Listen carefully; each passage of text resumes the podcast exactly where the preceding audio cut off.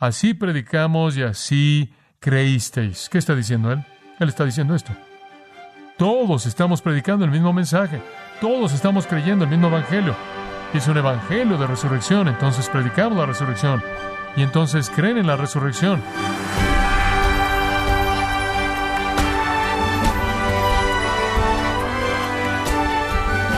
Queremos darle la más cordial bienvenida a este su programa Gracias a vosotros con el pastor John MacArthur. El testimonio de testigos presenciales es uno de los recursos de evidencia más importantes en las investigaciones criminales y en los procedimientos de las Cortes de Justicia. Pero ¿qué lugar ocupó el testimonio de los testigos presenciales en el relato bíblico de la resurrección de Cristo? El día de hoy el pastor John MacArthur, en la voz del pastor Luis Contreras, nos muestra que Pablo presentó a los testigos presenciales como su tercera evidencia de la realidad de la resurrección de Cristo. En la serie, El misterio de la resurrección, no se lo pierda, aquí en Gracia a vosotros. Primera de Corintios capítulo 15 y estamos disfrutando mucho estudiar la resurrección este capítulo tremendo, un capítulo muy largo, 58 versículos. El capítulo más largo en 1 Corintios trata de la resurrección. Ahora, al comenzar el capítulo, observamos que él comienza a refrescar sus mentes acerca del Evangelio de la resurrección. Y él dice, de hecho, observa el versículo 1, el Evangelio que os prediqué, que ya recibisteis, en el cual también permanecéis, mediante el cual están siendo salvos. Ese evangelio, según el versículo 3, es que Jesús murió por nuestros pecados, versículo 4, que fue sepultado y que resucitó el tercer día. Y más adelante él dice que no solo él fue resucitado, sino que él fue visto y él comienza a enlistar a todas las personas que lo vieron. Entonces él dice, miren, el evangelio que predicamos, ustedes lo recibieron, ustedes están dependiendo de Él, ustedes son salvos por Él. El Evangelio, que ha sido la base de toda nuestra fe y la base de, la iglesia, es un Evangelio que involucra una resurrección física literal. Miren, Él dice, si ya aceptan eso, entonces ¿por qué tienen un problema con el concepto de la resurrección corporal? Ya creen que Jesús resucitó corporalmente. Esta es una gran manera de abordarlo, ¿lo ven? Porque Él redefine lo que ya creen y dice, si ya creen eso, no tienen razón para no creer que ustedes también resucitarán corporalmente. Si Dios puede sostener a uno en la tumba y sacarlo en una resurrección física glorificada, Él lo puede hacer también para ustedes y lo hará debido a que Cristo prometió ser las primicias de los que durmieron. Ahora, los versículos 1 al 11 entonces es refrescarles el Evangelio, recordarles el Evangelio de la resurrección. Ahora observe esto. Conforme se lo recuerda, Él lo refuerza mediante el testimonio de su validez que Él presenta conforme él lo afirma, él no solo lo dice, sino que él lo amartilla en términos de su validez y él da cinco evidencias para fortalecerlos en su confianza en la resurrección de Cristo. El apóstol aquí entreteje esta reafirmación del Evangelio con cinco evidencias indicando que Jesús resucitó, de hecho, corporalmente, físicamente, literalmente de la tumba. Y vimos la semana pasada, y no vamos a entrar en estas a detalle simplemente para recordarle, pero vimos la semana pasada, número uno, el testimonio de la iglesia, el testimonio de la iglesia. Él dice, miren, lo han recibido, versículo uno, ustedes están firmes en él y son salvos por él. En otras palabras, él dice, el hecho mismo de que ustedes, unos 20 años más tarde después de la resurrección, creen en esto, han sido salvos por esto, están firmes en esto, se aferran a esto, es indicación de que fue verdad. Ustedes son prueba viviente, ustedes son evidencia, ustedes son una comunión de resurrección, ustedes han recibido el Evangelio de la resurrección, ustedes han creído en el Evangelio de la resurrección, ustedes se aferran al Evangelio de la resurrección, sus vidas literalmente han sido transformadas por el Evangelio de la resurrección. Entonces ustedes son la primera línea de evidencia. ¿De qué otra manera podría explicar el hecho de que el capítulo 6 dice que un grupo de personas, algunos de los cuales eran fornicarios, idólatras, homosexuales, afeminados, extorsionadores, ladrones, y él sigue y enlista todas esas cosas, pero de pronto fueron transformados por Cristo. ¿Cómo podría ser eso explicado fuera del Cristo viviente y el poder viviente del Cristo viviente? el hecho de que ustedes lo creen y están a tan solo 20 años de distancia, el hecho de que tienen confianza en que sucedió y están así de cerca es indicación suficiente de que es verdad. Y ha sido evidencia a lo largo de la historia. La existencia de la iglesia ha sido evidencia de eso, de hecho del Evangelio de la resurrección, de que es verdad. Observa la iglesia. ¿Acaso todo esto habría sucedido si fuera una mentira? Ciertamente la existencia misma de los corintios mostraba la evidencia de la validez de la resurrección. El Cristo viviente había edificado esa iglesia. Número dos. La segunda línea de evidencia que vimos la semana pasada fue el testimonio de las Escrituras. Y al final del versículo 3 él dice, según las Escrituras, y al final del versículo 4 él dice, según las Escrituras. Y marcamos el hecho en nuestras mentes de que todo lo que sucedió en la muerte y resurrección de Cristo fue profetizado en dónde? En el Antiguo Testamento. Esas son las Escrituras. El Antiguo Testamento dijo que sucedería y sucedió exactamente como el Antiguo Testamento dijo. Entonces, la evidencia de la resurrección es dada por la existencia de la iglesia y por el testimonio de la Escritura. En tercer lugar, es dada por el testimonio de testigos oculares. Observa el versículo 5. Y él fue visto por Cefas, después los doce, y después de eso fue visto por unos 500 hermanos en una ocasión, de los cuales la gran parte permanece hasta el tiempo actual, pero algunos han dormido o han muerto. Y después de eso fue visto por Jacobo, después por todos los apóstoles. Deténgase ahí. Entonces, él se reveló a sí mismo después de su resurrección y ahora Pablo, de manera cronológica, enlista esas revelaciones. número uno fue Cefas, y eso es arameo para roca. Griego para roca es qué? Pedro. Y Lucas 24, 34, cuando en el camino de Maús los discípulos vinieron, reportaron a todo el resto de la gente que él fue visto por Simón. En algún punto, después de que Jesús salió de la tumba, él fue a Pedro. Dice usted, bueno, ¿por qué escogieron a Pedro? Le voy a decir por qué. ¿Quién fue el líder, sin lugar a dudas, entre los doce, Pedro. ¿Quién tuvo el ministerio más grande en los primeros doce capítulos del libro de los Hechos? Pedro. ¿Quién fue el hombre con la línea más grande de credibilidad, con la mayor influencia, con el poder más grande, con el impacto más grande en la primera iglesia en Jerusalén? Pedro. Y él escoge al testigo primordial de la resurrección y le dice, Pedro lo creyó, él lo vio, y tuvieron que decir, hombre, Pedro es algo excepcional, qué hombre. Post resurrección, Pedro fue incontenible, poderoso. Pedro lo creyó. Pedro lo creyó. Y después, versículo 5, después le apareció a los doce. ¿Se acuerda usted que ese mismo día, dice en Juan 20, 19, y el mismo día, siendo de noche, los discípulos estaban en el aposento alto con la puerta cerrada y Jesús les apareció y les dijo, pasa a vosotros inmediatamente.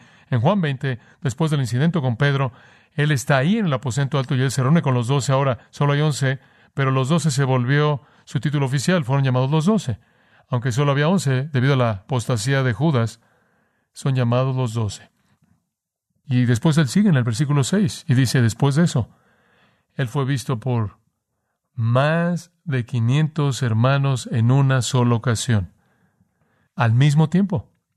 Y él añade esto, de los cuales la mayoría de ellos permanecen hasta el tiempo actual, pero algunos han muerto. Él dice, aquí está una segunda línea de evidencia, no solo, ahora observa esto, no solo la resurrección es certificada por la virtud de estos testigos, sino por el número de estos otros testigos. Usted no solo tiene a los doce, cuya virtud es impecable, incuestionable, sino que usted tiene a la masa de 500 personas que vieron al Cristo viviente. Entonces, en un caso usted tiene el testigo de calidad y en el otro usted tiene que el testigo de cantidad. El gran número. Ahora, ¿en dónde ocurrió esto? Bueno, algunos creen que ocurrió en Jerusalén, porque ahí es en donde tantas personas vivían que estaban asociadas con la iglesia, pero si usted realmente ve el texto en Hechos 1, usted descubre que solo hubieron 120 discípulos en Jerusalén cuando la iglesia nació, congregados en el aposento alto. Pudieron haber habido más, pero parece mejor asumir que la recepción más grande de Jesús no fue en Jerusalén, sino que quizás la multitud más grande de personas habrían estado en Galilea y de hecho quizás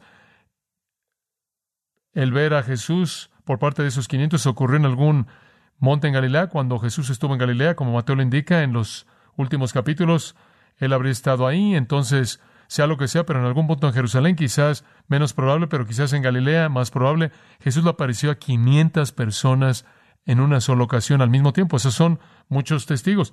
Usted tiene algún caso en una corte que usted quiere presentar y usted trae 500 personas que dicen lo mismo, eso es bastante convincente.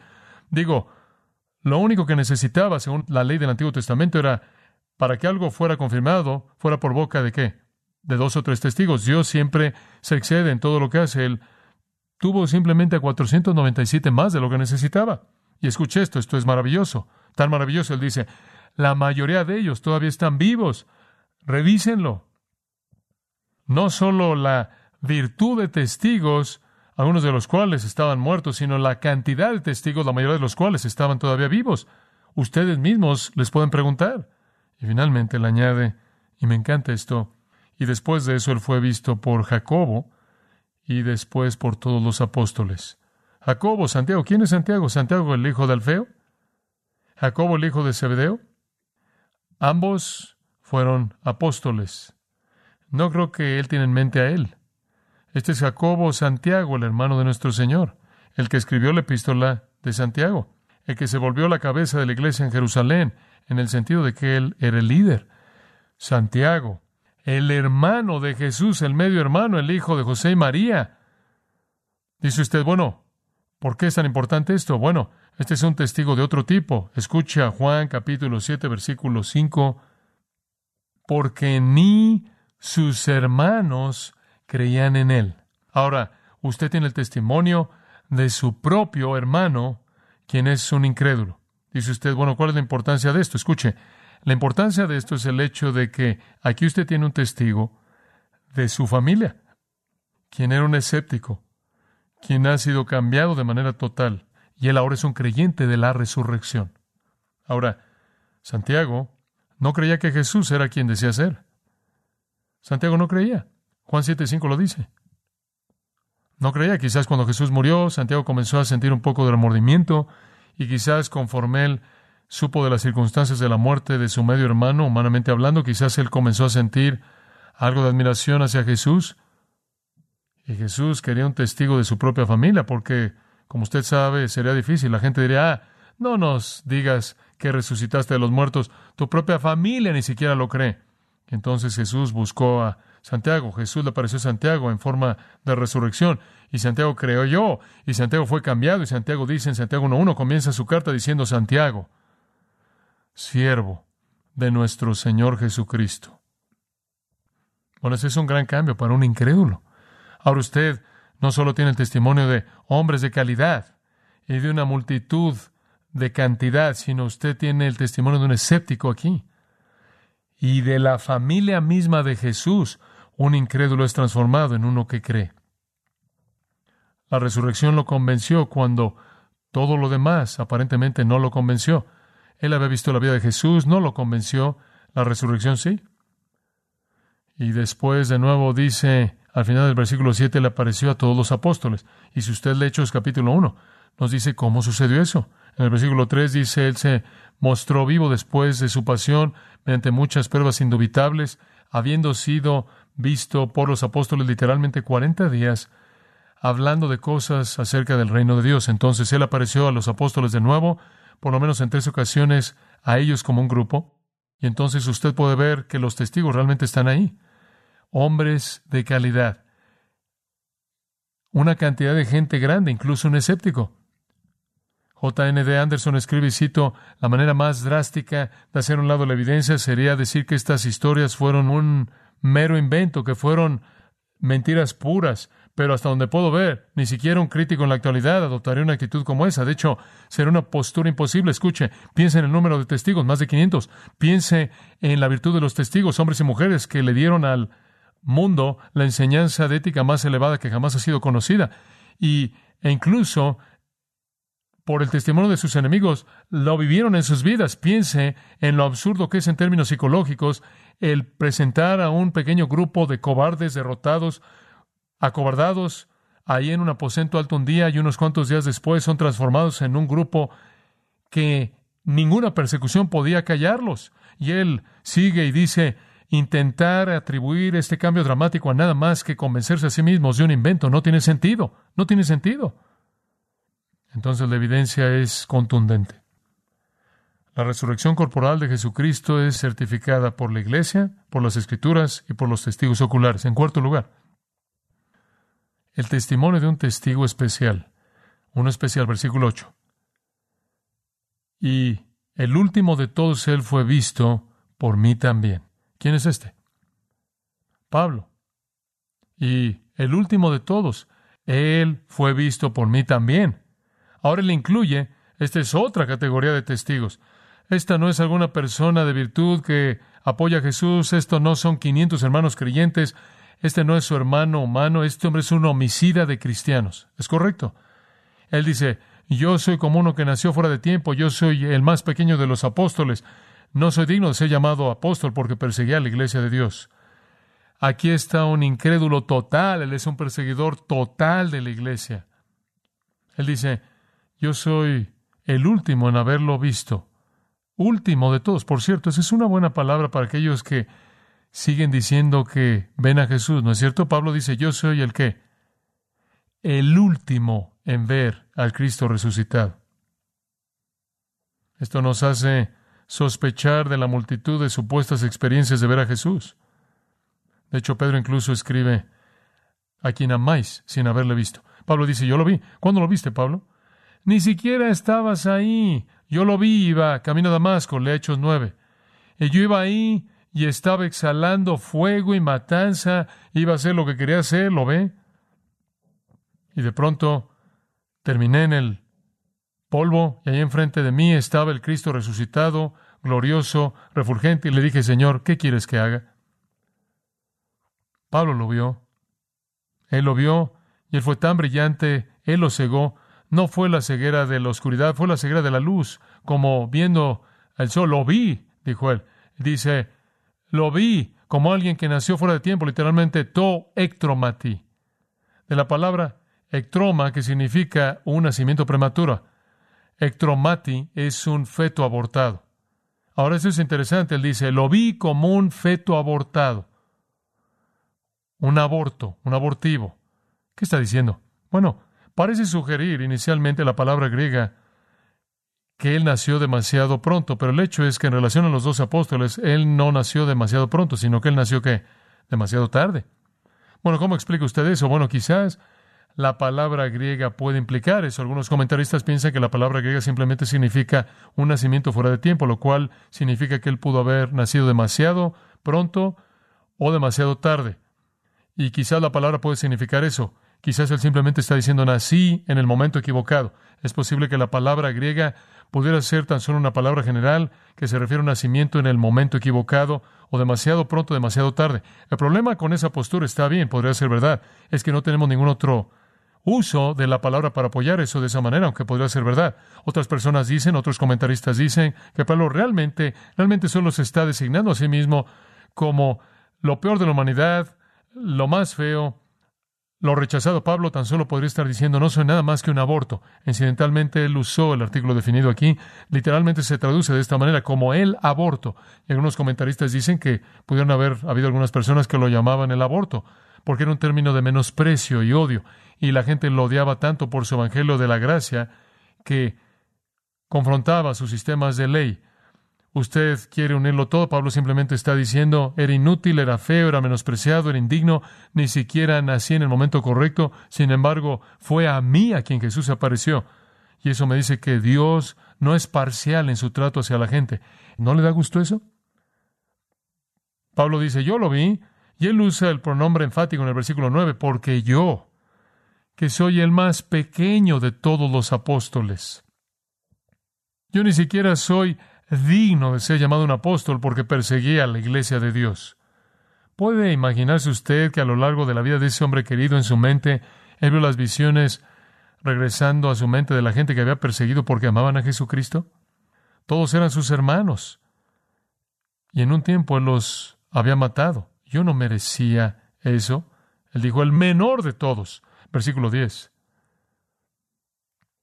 Pero por la gracia de Dios soy lo que soy y su gracia que me fue concedida no fue en vano. Amados, siempre es por la gracia de Dios que somos lo que somos, ¿no es cierto? Si usted es salvo es por su gracia. Es lo que Pablo dice. Fue algo soberano. Fue inmerecido. Yo iba a matar a los cristianos y Lo que supe es que Jesús vino y me apareció y me cambió y me hizo un apóstol y no lo puedo creer. Dios no es parcial en su trato hacia la gente.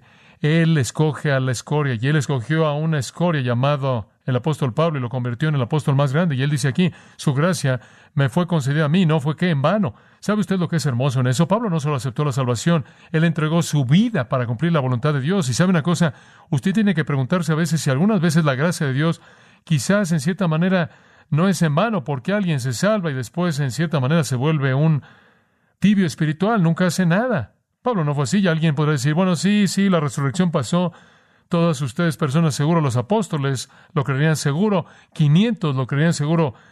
Santiago, su hermano, tenía un interés ahí, probablemente amaba a su hermano humanamente y hombre realmente quería creerlo, pero bueno, escuchen esto, ¿qué va a hacer usted con este hombre que no creía nada? Y le pasó, él vio a Cristo antes de que él creyera y despedazó su vida. Es difícil para los escépticos tratar con Pablo. Entonces él dice, tampoco fue en vano, pero yo trabajé mucho más abundante que el resto de los apóstoles. Sin embargo, no fui yo, sino la gracia de Dios conmigo. Copiao, trabajé al punto del agotamiento. Y Dios dio más fruto abundante a mí que a cualquier otra persona, dice él. Y no fui yo, fue Dios. Él no está exaltando su trabajo duro. Él está diciendo, trabajé duro. Y hubo una respuesta más abundante conforme la gracia de Dios operó. Es la idea de resultados. En más abundante en lugar de esfuerzo. La gracia de Dios lo hizo. ¿Cómo convierte usted un hombre que va a matar a cristianos en el apóstol más grande que jamás vivió? ¿Cómo toma a alguien usted que está haciendo todo lo que puede por destruir a la iglesia y convertirlo en el promotor más grande de la iglesia que jamás vivió. Solo hay una cosa que lo pudo hacer. Él vio al Cristo viviente. Eso lo hizo. Y hay una evidencia final.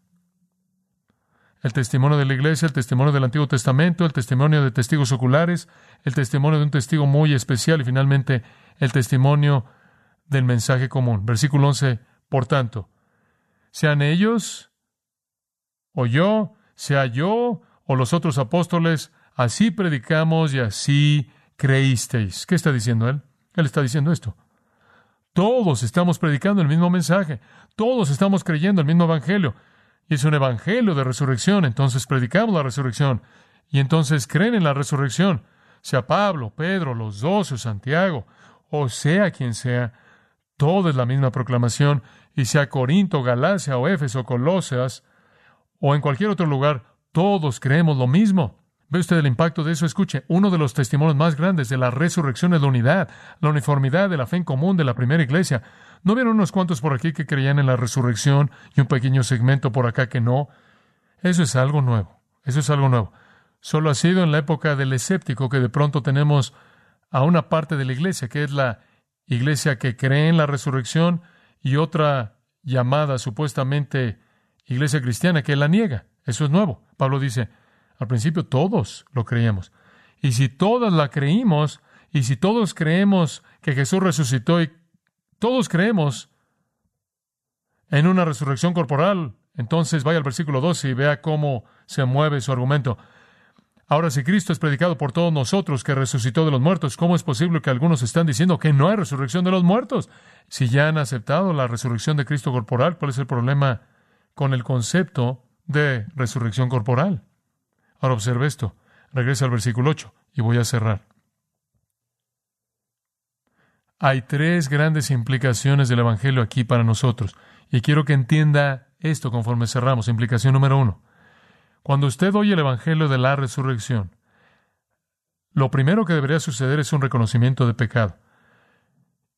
Y el último de todos fue visto por mí como un abortivo, el último, el más pequeño de todos los apóstoles, no digno de ser llamado apóstol porque perseguía a la iglesia de Dios. La primera implicación que el Evangelio tuvo en la vida de Pablo, cuando él vio a Jesús, él reconoció que él era un pecador.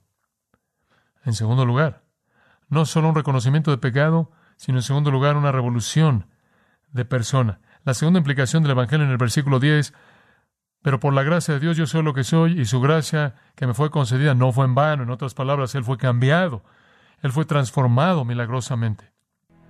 La primera implicación del Evangelio es un reconocimiento de pecado. La segunda es una revolución de la persona. La tercera es una redirección de la energía. Y entonces trabajé más abundante que todos ellos, mas no yo, sino la gracia de Dios en mí. Escuchen, amados.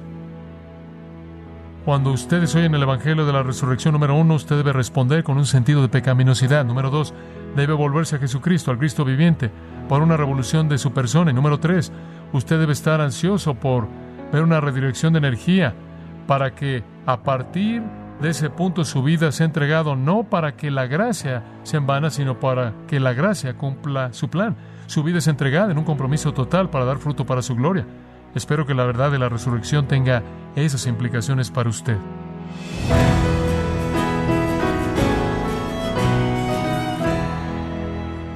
John MacArthur nos recordó que la existencia de la Iglesia, el testimonio de la Escritura y el testimonio de los testigos corroboran la realidad de la resurrección de Cristo.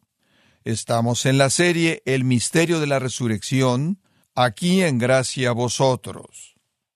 Estimado oyente, permítame compartir esta carta que nos envió Jesús Enrique Marval Paz desde Colombia, quien nos escribe lo siguiente. Buenas tardes, hermanos en el Señor. Saludos cordiales. Desde hace años leo y escucho los sermones del pastor MacArthur. Han sido de gran bendición y lo más bíblico posible comparado con otras doctrinas que hay por todo el mundo que nos enseña supuestamente la verdad. El Señor los bendiga y guarde. Muchas gracias. Las gracias son para Jesús Enrique Marval que nos ha escrito y de esta manera dar una muestra a usted, estimado oyente, que no nos ha escrito para que lo haga igual que Jesús Enrique y nos dé esos comentarios importantes de cómo Dios está obrando en usted, el oyente, a través de su palabra, en gracia a vosotros.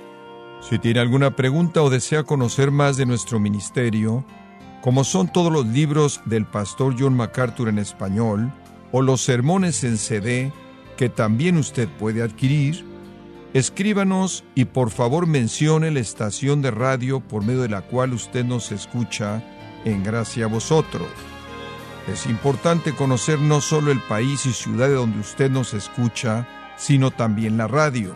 Para quienes contactan nuestro ministerio por primera vez, pueden solicitar una copia del mensaje de promoción sin costo alguno, un mensaje por oyente únicamente. Si usted vive en los Estados Unidos o Puerto Rico, escríbanos a Gracia Vosotros, P.O. Box 4000, Panorama City, California 91412. O puede escribirnos a través del siguiente correo electrónico radio arroba gracia.org. Esto ha sido todo por hoy y queremos agradecerle su sintonía de lunes a viernes en nombre de John MacArthur y del personal de este organismo, invitándole para que nos acompañe en la próxima edición y así juntos continuar desatando la verdad de Dios un versículo a la vez en gracia a vosotros.